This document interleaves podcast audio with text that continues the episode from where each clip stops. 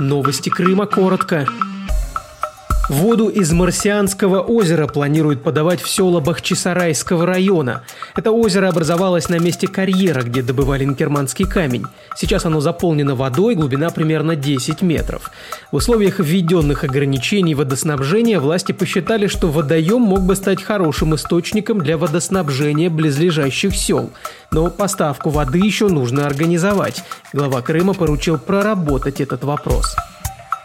В уголовном деле бывшего заместителя главы администрации Евпатории Кирилла Вавренюка появился новый фигурант. Это местный предприниматель. Следователи считают его посредником в передаче взятки чиновнику еще в 2018 году. Вавренюк подозревается в получении взятки в виде объекта строительства.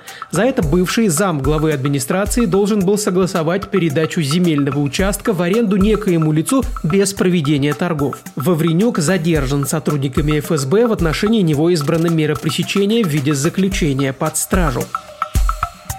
Республика Крым лидирует среди регионов Южного и Северокавказского федеральных округов по заболеваемости и распространению ВИЧ-инфекции. Эксперты Республиканского центра профилактики и борьбы со СПИДом объяснили это высокой миграцией в последние годы. Крым привлекает много людей, в том числе сюда переезжают и уже заболевшие, люди, находящиеся на контроле медиков.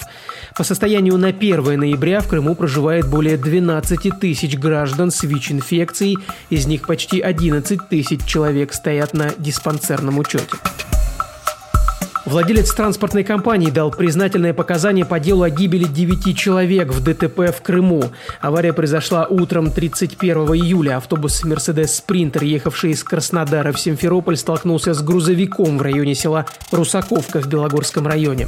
Руководитель компании, который принадлежал микроавтобус, признался следователям, что лично своим решением отправил в обратный рейс водителя, который находился за рулем без отдыха больше 16 часов. Сейчас обвиняемый предприниматель находится под стражей.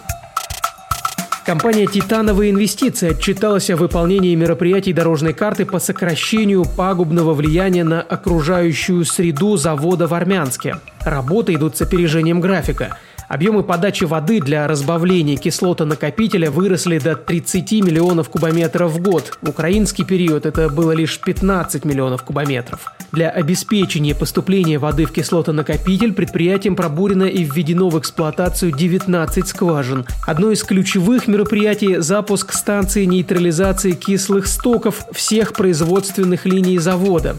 На данный момент завершается пусконаладка первой очереди станции. В целом, на мероприятие дорожной карты к ноябрю 2020 года титановые инвестиции потратили более 320 миллионов рублей. Интерес инвесторов к полуострову не снижается, несмотря на эпидемическую обстановку и связанные с ней ограничения. Заявленная сумма инвестиций в текущем году уже на 1,7 миллиарда рублей больше прошлогодней. Об этом Крыминформу сообщил руководитель Республиканской корпорации развития Дмитрий Ворона. В 2019 году Инвестсовет одобрил 22 проекта на общую сумму почти 4 миллиарда рублей. В 2020 году это было уже 23 проекта на общую сумму 5,7 миллиарда рублей. Всего с начала текущего года в Корпорацию развития Республики Крым обратилось 155 потенциальных инвесторов для подбора инвестиционной площадки. В прошлом году их было 163. Алексей Коновалов, Крыминформ.